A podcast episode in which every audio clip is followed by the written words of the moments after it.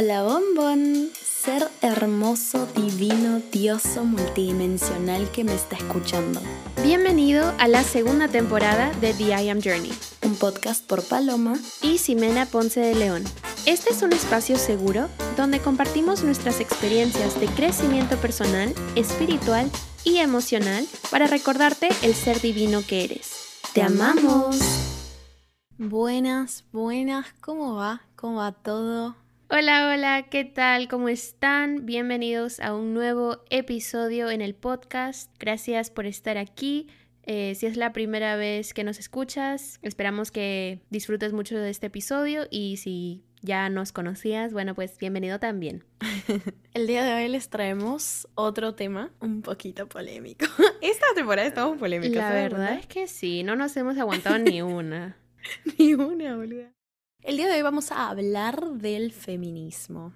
Y acá la pregunta, ¿qué es el feminismo? El feminismo, según la RAE, es movimiento que exige para las mujeres iguales derechos que para los hombres. Otra definición es principio de igualdad de derechos de la mujer y el hombre.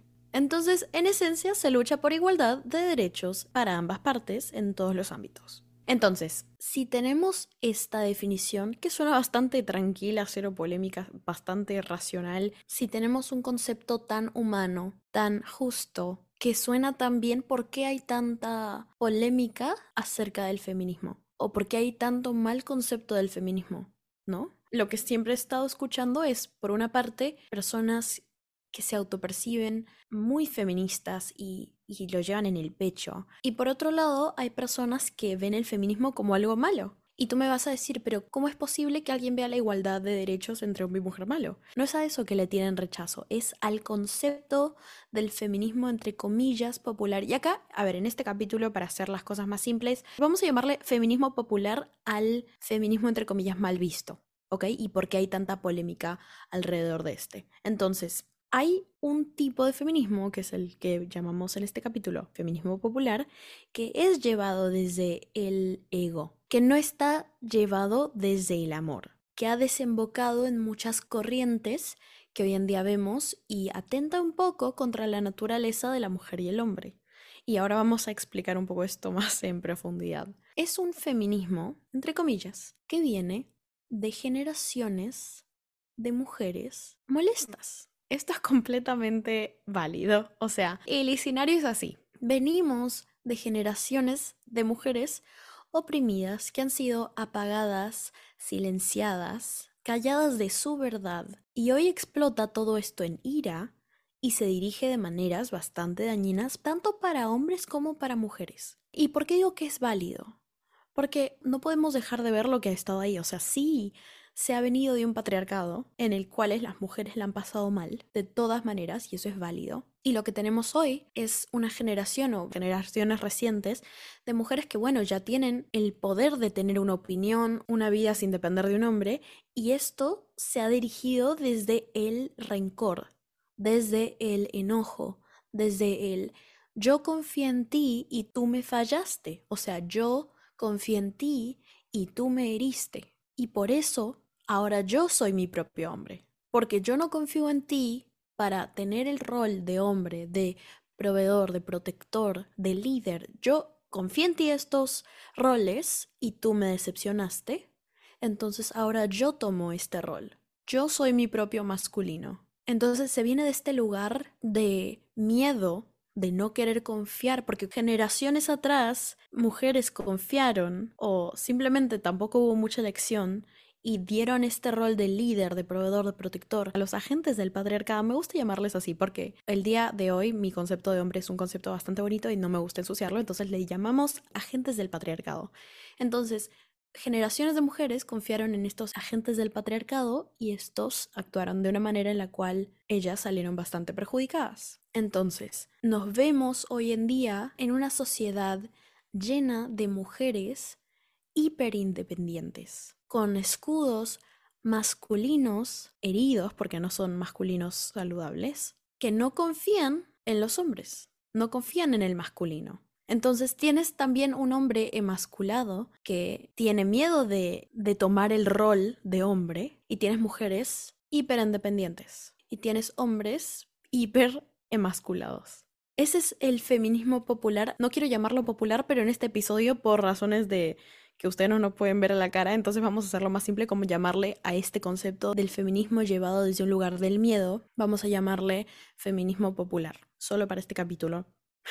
Totalmente. Entonces, el movimiento feminista, entre comillas, feminista actual, está siempre en competencia con el masculino, porque como dice Paloma, no confía en el liderazgo del masculino de los hombres en general. Entonces, muchas veces esto se ve como mujeres diciendo, bueno, entonces yo puedo hacer todo lo que un hombre puede hacer y voy a hacerlo, voy a demostrarles que puedo hacerlo.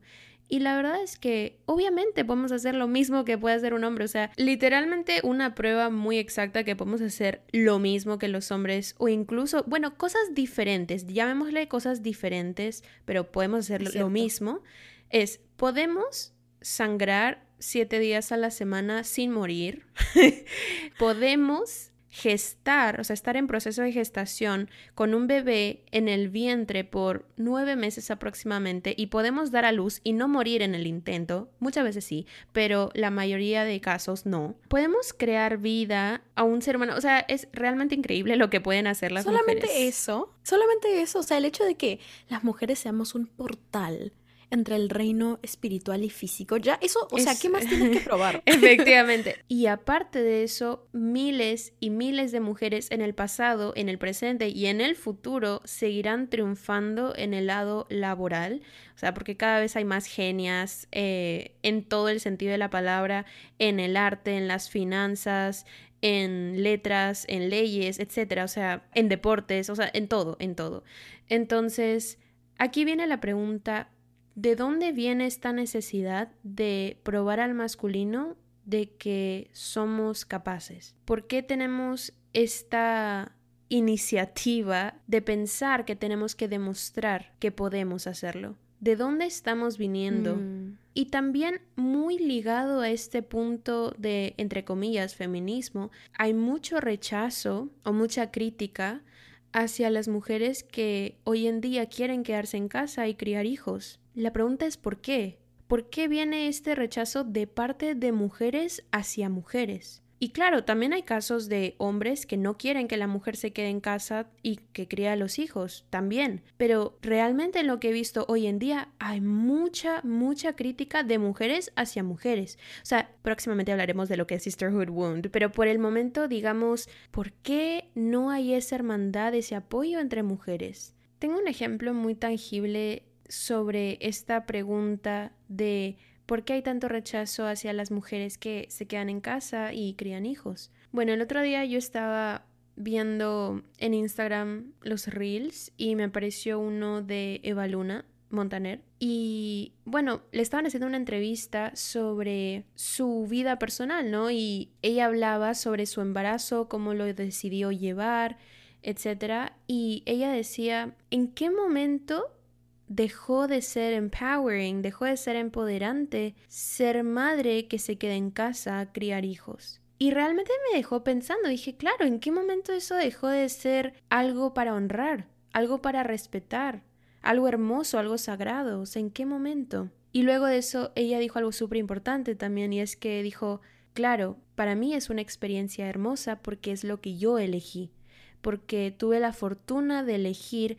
ser una madre que se quede en casa a criar, porque eso es lo que quiero para mm. mi vida. Y ella dijo, pero también entiendo que si esa no fuera mi realidad, que si yo no hubiera elegido, tampoco me gustaría esta realidad, tampoco me gustaría esta situación. Entonces, pensando en lo que ella dijo, tiene todo el sentido del mundo, o sea, también es entender que como mujeres, elegir dónde queremos estar es vital para tu felicidad. Si tú mm. quieres trabajar, ve y trabaja. Si tú quieres ser madre, ve y sé madre. O sea, pero yo me doy cuenta cada vez más que una mujer que está haciendo algo que no quiere hacer es la mujer más infeliz de la tierra. Incluso un hombre que a veces hace, por ejemplo, trabaja en algo que no le gusta, etcétera, puede sentirse mal pero dentro de todo igual y cumple su cometido, es decir, va y saca adelante a su familia, va y gana el dinero, va y es un protector y es proveedor, como que dentro de todo y funciona, viste. Pero una mujer, tú la pones en una situación que no le gusta y te prometo que va a estar harta. Entonces también es importante que la mujer decida qué es lo que quiere hacer, cómo quiere hacerlo y que se honre su decisión. Entonces hay que dar más apoyo a lo que sea que decida hacer una mujer en su vida, en la situación que quiera vivir. Absolutamente todo lo que decidas desde el amor puede ser empoderante, como sea que eso se vea. Totalmente. Y otra pregunta para plantear es, ¿por qué hay tanto rechazo o crítica hacia los hombres? Y aquí hay un punto importante que recalcar que Paloma dijo hace un rato y es que definitivamente es válido que tantas mujeres le tengan rechazo a los hombres por temas de traumas generacionales. Se entiende. Pero aquí venimos a cuestionarnos un poco el por qué. Y es que muchas mujeres hoy en día tienen rechazo a los hombres incluso sin saber por qué. Nunca cuestionaron esa creencia. Muchas veces solamente nacen y apenas las primeras interacciones que tienen con los hombres no necesariamente son negativas, simplemente tienen la predisposición a que sean negativas. Entonces eso empieza definitivamente a crear la realidad o a moldear su perspectiva hacia los hombres. Entonces, cuestionarte, reflexionar sobre de dónde estás viniendo, sobre tu perspectiva hacia los hombres es importante. Claro, incluso vamos a ser honestas, pocas son las mujeres que no han tenido malas experiencias con hombres. pocas. Honestamente yo no conozco una mujer que no haya tenido una mala experiencia con un hombre, sea pequeña o sea grande. Ahora, y esto va un poco más en el tema de tomar conciencia y responsabilidad de nuestra parte. Que tú no tengas la culpa de algo no quiere decir que no tengas la responsabilidad de sanarlo. ¿A qué me refiero con tomar responsabilidad? Es ver un poco más allá del plano físico y ver en qué nivel cuántico he estado yo resonando con esta situación de modo que he avalado que una situación de este nivel de vibración resuene conmigo para que hagamos un match energético y seamos capaces de existir en la misma situación. A esto me refiero con responsabilidad. Más al final vamos a dar ejemplos y voy a hablar más de mi experiencia con este tema, pero también es, es una decisión elegir venir desde el amor. Es una decisión decir, mira, sí, he tenido malas experiencias en el pasado y esconderte en este escudo de feminismo y yo lo puedo todo y los hombres no son nada. es entendible, pero no te va a dar una vida mejor. No te va a llenar de amor y no vas a atraer mejores situaciones si lo que sigues alimentando es un, no, que los hombres son una basura y que los hombres son tal y cual y que yo puedo todo sola, yo no necesito un hombre. O sea, tú puedes seguir perpetuando esa narrativa, pero la única perjudicada probablemente vas a ser tú. Entonces, Probablemente hayas tenido una mala experiencia, pero eso no significa que tengas que seguir teniendo malas experiencias en el futuro. Sabemos que todo nace de tu mindset. Desde tu mente inconsciente es que creas la realidad. Entonces, si en tu inconsciente está el que los hombres son una mierda y son todos infieles y todos mienten, eso es lo que vas a seguir atrayendo. Si en tu parte más inconsciente está los hombres son seguros, los hombres son protectores, los hombres son proveedores, eso es lo que tu realidad va a manifestar. Entonces, elige desde dónde quiere venir, porque sí puedes elegir. O sea, la verdad es que te venden un cuento de mucho desempoderamiento en el cual no es que tú si eres mujer, por nacer mujer ya eres una víctima del patriarcado y todo te pasa a ti y estás en peligro todo el tiempo. Tú te puedes comer esa narrativa porque es la más fácil. Está en todos los medios. O sea, es fácil apropiarse de esa narrativa. Y yo te lo digo de experiencia porque yo lo he hecho, ¿eh? Pero también puedes elegir otro camino. Y puedes elegir venir desde el amor. Y elegir crear una realidad distinta porque al fin y al cabo tu mente inconsciente solo la controlas tú. O sea, tienes muchos estímulos que la influencian, pero tú eres la única persona que realmente puede hacer algo al respecto. Entonces, elige.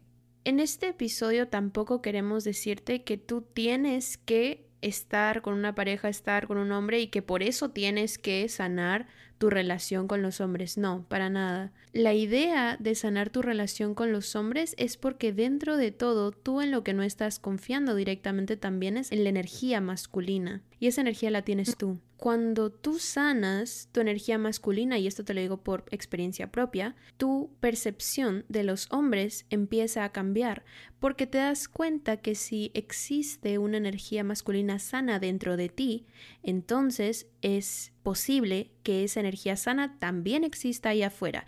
Es básicamente saber que si existe adentro, existe afuera. No es por si vas a terminar estando con un hombre o no, eso da igual, siempre vas a estar rodeada o rodeado de hombres, toda la vida, toda la vida, siempre. Un trabajador, un compañero, tu padre, quien sea, quien sea, hermano, primo. Entonces, primero haz el trabajo en realidad por ti, por un tema de tener una relación sana, en paz con el masculino, y la consecuencia va a ser tener una relación muy hermosa o mucho más fructífera con los hombres a tu alrededor. Hay algo que dijiste hace un rato y es, es cierto que hay un rechazo del feminismo popular, ya sabemos el concepto que le estamos dando en este episodio, hacia las mujeres que deciden una vida más tradicional, como quedarse en casa y depender económicamente de un esposo, o tal vez simplemente darle el lugar de proveedor y protector a su esposo, independientemente de que esa mujer también trabaje, o ser madre, como que siento que hay mucho rechazo del feminismo popular hacia este hacia este grupo de mujeres que eligen una vida entre comillas más, más, tradicional. Y yo quiero ahondar un poco en eso. Cuando una mujer eh, que está participando del feminismo popular, como lo hemos visto acá, está viviendo desde un lugar de miedo, porque este feminismo popular nace de un lugar de miedo a confiar, miedo a confiar en el masculino, miedo a confiar en un hombre, miedo a darle el rol de líder a un hombre, porque ya sabemos que la energía masculina lidera y hombres y mujeres tenemos energía masculina, pero bueno, hablando de roles, la energía masculina lidera, entonces tienes a una mujer que vive desde el miedo, que no confía en un hombre para cuidarla, para protegerla, para proveerla, para liderarla. Entonces, cuando ve a una mujer que está en su femenino y que admite ser feliz porque le gusta depender de un hombre, así sea su pareja, su padre, qué sé yo, y se siente segura y feliz y decide ser madre y quedarse en casa, esto es un detonante emocional tremendo para la persona que vive desde el miedo. ¿Por qué?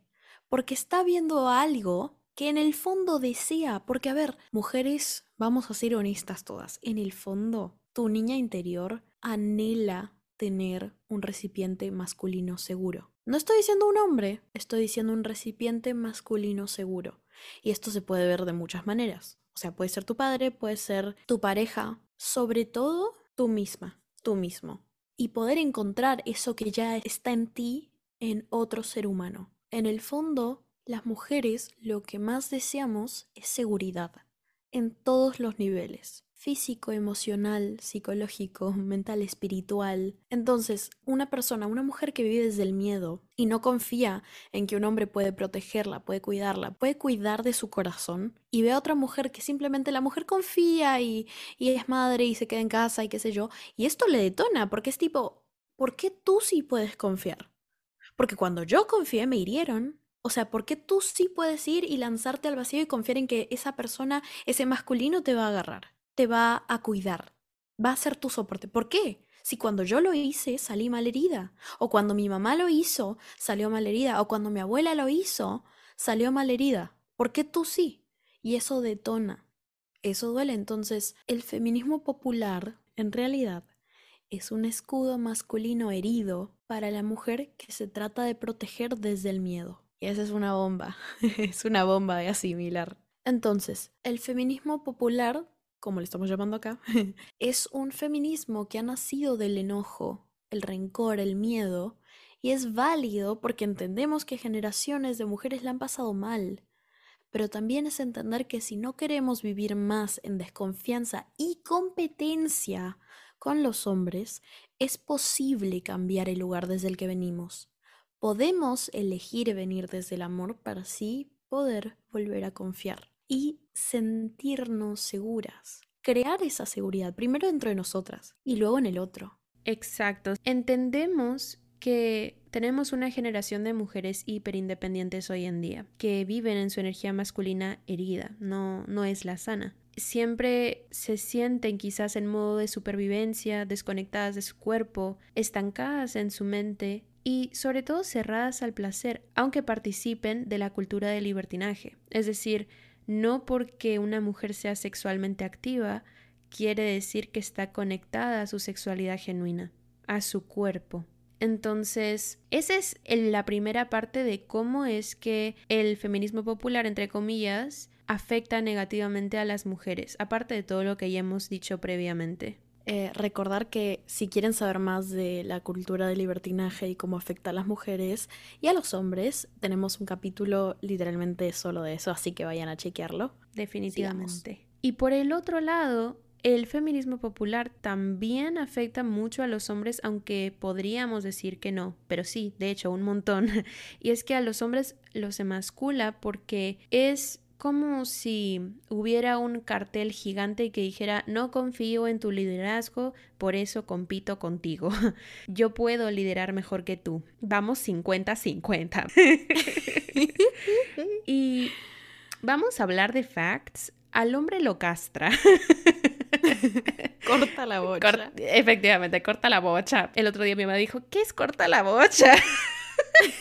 Chicos, esto es básicamente déjate de vainas para la traducción. Claro, es un directo al grano, loco. Sí. Entonces, ¿por qué decimos que al hombre lo castra? Porque la mujer empieza a tomar el lugar del que corteja y no se deja ser cortejada, porque se confunden las dinámicas directamente y porque específicamente ser cortejada significa recibir en todo el sentido de la palabra.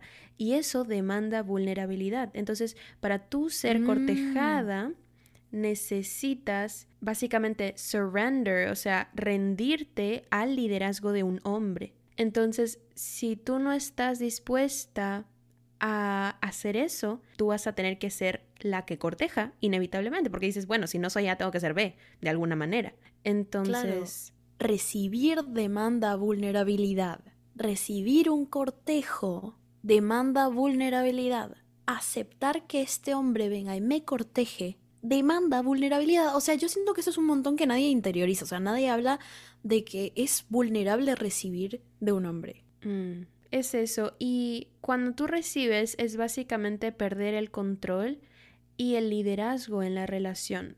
Es decir, que tú ya estás confiando en el liderazgo de la otra persona, a que guíe la relación por el mejor camino posible. Eso demanda vulnerabilidad. Y nuevamente, si una persona no está dispuesta a recibir, no está dispuesta a ser vulnerable, va a decirte, vamos 50-50, I can pay my bills too.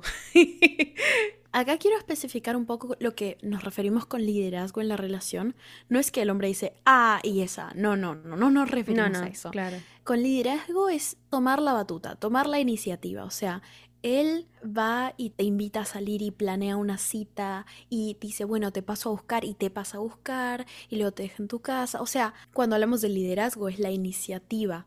Él propone, él está liderando el cortejo. Pero esto requiere inevitablemente que tú como mujer le des la libertad para que él tome la iniciativa. O sea, le estás, entre comillas, cediendo el control de cómo van las cosas. Ahora, tú siempre tienes la última palabra.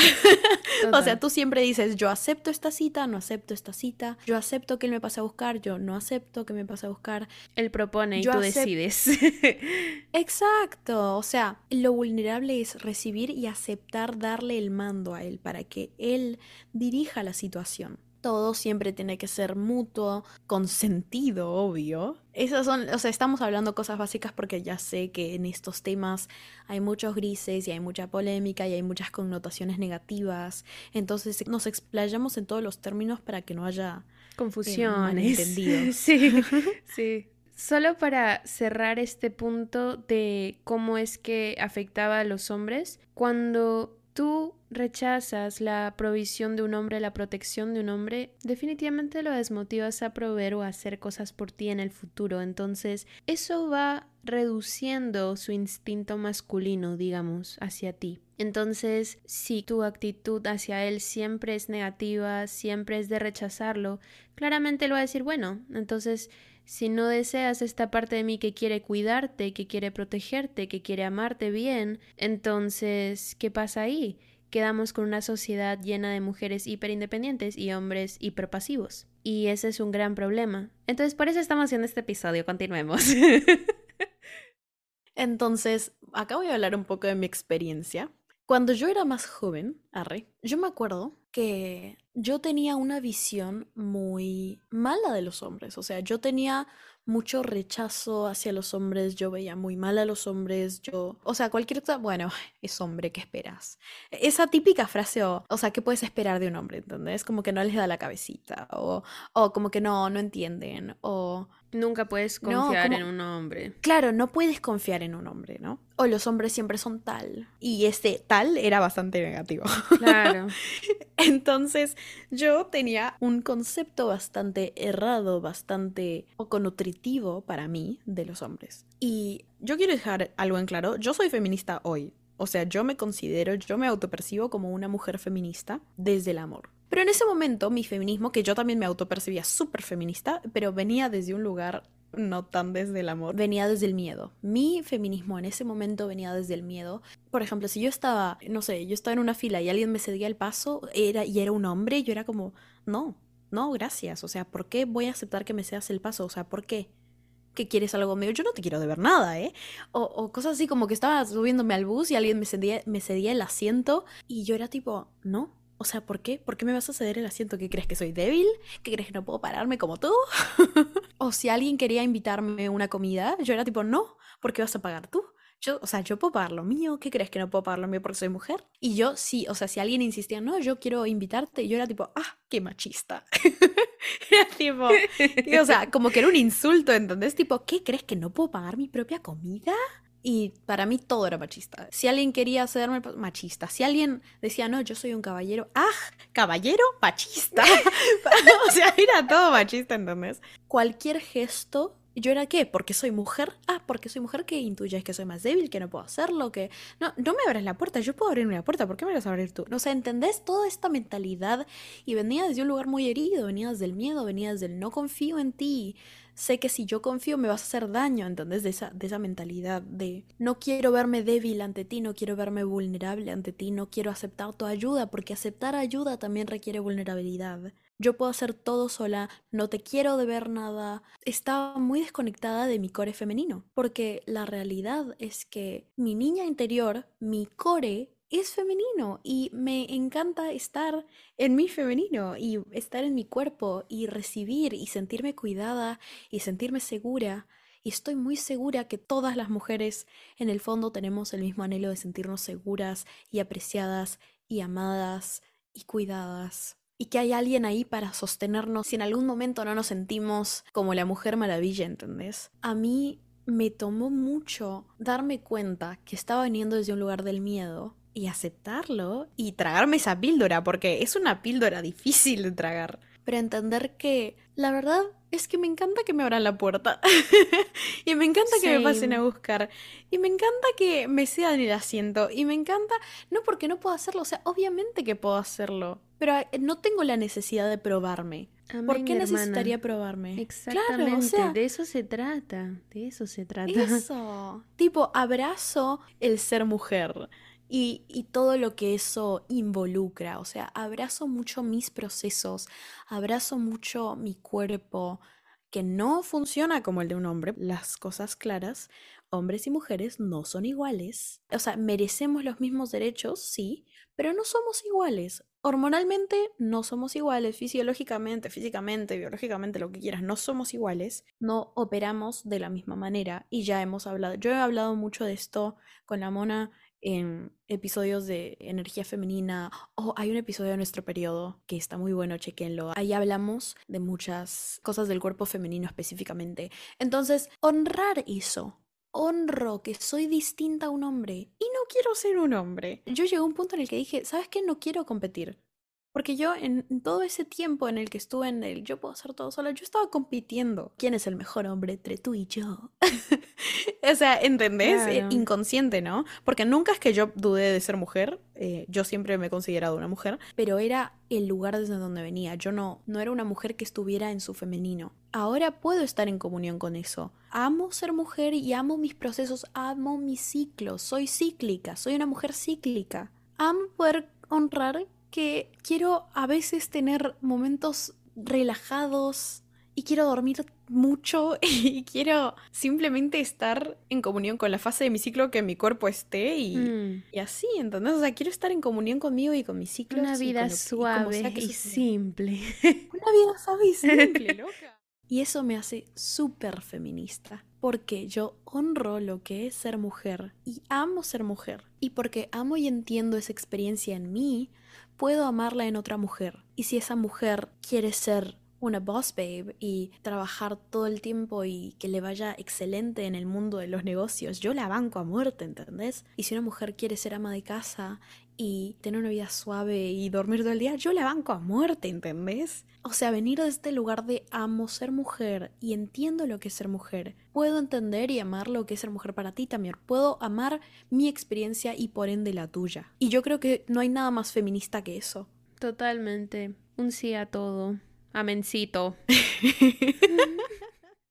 Ahora, ¿qué hacemos para llevar un feminismo saludable? Ya que estamos hablando de todo este ajetreo, todo este problema, ¿cómo hacemos para solucionarlo? Respuesta simple, pero no tan simple, actúa desde el amor. Como hijo Paloma, primero que todo hay que honrar lo que involucra ser mujer, honrando nuestros procesos, nuestros ciclos, volviendo a nuestro cuerpo que sabemos que muchas veces en este mundo en el que se premia mucho el hacer y los logros materiales, entendemos que como mujeres muchas veces no se nos considera tanto porque el ciclo hormonal de un hombre es de 24 horas, mientras que el de una mujer es de 28 días aprox. Entonces sabemos, entendemos que si tenemos una mujer empresaria, una mujer que trabaja activamente, hay que ser aún más conscientes, aún más presentes con nuestro cuerpo para poder volver a él al final del día, después de un largo día de trabajo,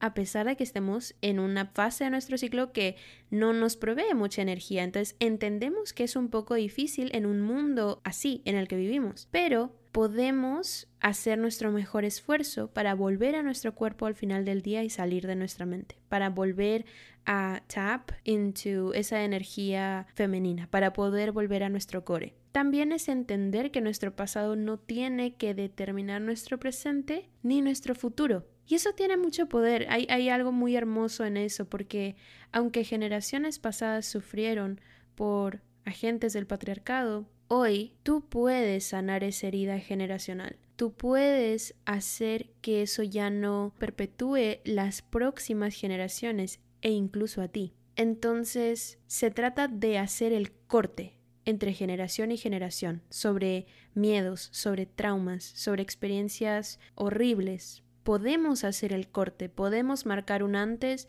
y un después tan solo con decidir de dónde estamos viniendo. Y la pregunta es, ¿cómo podemos hacer esto exactamente? Entonces, curiosamente cuando nos conectamos a nuestra energía femenina sana, nos conectamos con nuestra intuición y sabiduría ancestral. Y esto nos permite sí o sí elegir mejor y desde el amor. Entonces, se podría decir que si tú estás conectada contigo, no hay manera de que una persona que es parte del patriarcado tenga cualquier tipo de vínculo contigo, porque directamente tú no lo vas a permitir. No va a estar en tu campo de visión o energético, no vas a permitirlo. Tu campo cuántico. Total, porque si tú estás presente, envuelta en amor, tú actúas desde el amor, piensas desde el amor, sientes desde el amor, no hay manera de que elijas a algo o a alguien dañino para ti. Entonces, ahí está el truco, es simplemente cambiar de dónde estamos viniendo. Si construyes mm. un amor propio sólido, vas a traer ese amor en forma de personas, de oportunidades, de sueños, de situaciones, de relaciones, etc. O sea, en todo Entonces, en otras palabras, si aprendes a confiar en ti, en tus decisiones, en tus elecciones, entonces también podrás confiar en los hombres que tú elijas que te rodeen, porque vas a directamente poder elegir mejor, desde un lugar más sabio, desde un lugar con más amor. Entonces, la gente que te rodee va a estar también envuelta en ese amor. Una mujer que está conectada con su intuición naturalmente confía más en ella misma. Es curioso, es la danza entre el masculino y el femenino. Tu intuición es parte de tu energía femenina y la confianza en ti, la seguridad que construyas dentro de ti es el masculino dentro de ti. Entonces, cuando tú logras este balance, esta danza entre ambas energías dentro de ti, Eres una mujer que confía en su juicio. O sea, yo tengo un ojo, boludo. A ver, vamos a ver las cosas claras. Las mujeres son naturalmente hermosas. Naturalmente vas a atraer a todos los hombres. Los hombres es como abejas a la miel. O sea, vas a atraer a todo un espectro de hombres, ¿entendés? Ahora está en ti filtrarlos. Cuando tú estás conectada con tu intuición, puedes oler a millas al hombre que está en alineación y el que no está en alineación contigo. Habíamos hablado esto en el podcast en el que hablamos de pornografía, en que las mujeres, cuando estamos conectadas con nuestra intuición, podemos sentir aleguas cuando un hombre no tiene disciplina sexual. Aleguas. Tú me dices hola y yo ya sé. En mi experiencia, desde que empecé a cambiar el lugar en el cual eh, yo actuaba y desde dónde venía para con los hombres, los hombres que empecé a traer fueron completamente distintos. El otro día un amigo se reía porque me decía, Paloma, tú has logrado tener una milicia atrás de ti cuidándote. No es que estén atrás románticamente hablando, pero que hombres simplemente que están en mi vida y me cuidan. Porque como persona los valoro, ¿entendés? Y ellos me valoran a mí. Y es un trato increíble, siempre hay mucho respeto. Y o sea, hoy en día solo tengo buenas experiencias con lo que son hombres a mi alrededor. Y esto viene de cambiar un concepto una vez que trabajé eso y tenemos un podcast de eso, de trabaja tu relación con el masculino, la superficie se ve completamente distinta, pero es un trabajo interno que tiene una repercusión afuera, no es al revés. Entonces, construye ese masculino dentro de ti sano, siéntete segura en ti, confía en tu juicio, porque yo sé que cuando has venido de experiencias desfavorables con hombres, lo que más destruido se ve no es tu confianza en ellos, es tu confianza en ti. Eso me pasó a mí, o sea, yo viniendo a este lugar tenía malas experiencias todo el tiempo, tipo, todo el tiempo reafirmaba esta creencia de que los hombres eran tal y tal y cual. Y lo que yo no tenía era realmente confianza en mí. Yo no confiaba para nada en mi juicio para elegir hombres. O sea, o para elegir hombres en cualquier relación, no simplemente romántica, pero de amistad. O sea, yo no, genuinamente no confiaba porque yo decía, luego, siempre me mando cagada eligiendo, siempre tomo elecciones bastante, bastante debatibles. o sea, viniendo a este lugar de no confío en mí, trabajar todo esto que toma bastante de mí, el replantearme tantas cosas, el, el, cambiar el chip, el reprogramar mi mente subconsciente y decir, ¿sabes qué? Quiero elegir mejor y volver a confiar en mí, en mi juicio, es lo más poderoso que puedes hacer, es lo más empoderante escuchas a tu intuición y construyes esta seguridad en ti y no hay un agente del patriarcado que se te pueda acercar. No puede, no puede, no tiene acceso a ti porque tú te los vas a oler a leguas. Entonces, nada, eso. Entonces, el feminismo para nosotras, que nos autopercibimos como feministas, se ve como empoderar a las mujeres para que vuelvan a ellas mismas, a que sanen su energía femenina y masculina y que desde ese lugar de amor elijan y que lo que sea que elijan lo puedan hacer con amor. Toda elección es empoderante si viene desde el amor y en alineación con nuestras versiones actuales. Entonces, eso sería todo por el episodio de hoy. Esperamos que esto sirva para darles una nueva perspectiva sobre lo que realmente es el feminismo en esencia y lo que hoy en día se conoce como feminismo popular, digamos, para que ustedes tomen una decisión más consciente, que se sienta más en alineación con sus versiones actuales y sobre todo para que puedan cuestionarse, cuestionar desde dónde están viniendo, cuestionar quizás traumas generacionales, reflexionar sobre esto. Entonces sí. Amén. Recordemos que tenemos Instagram y TikTok. Si nos compartes en tu historia de Instagram, te reposteamos. Recuerda reitear y ponerle estrellitas o, likes. Y si nos puedes escribir un review en Apple Podcast, guiño guiño. Así que eso. muchísimas gracias por estar aquí. Y nos vemos en un próximo episodio. Te amamos. Te amamos. Chao, chao. Bye bye.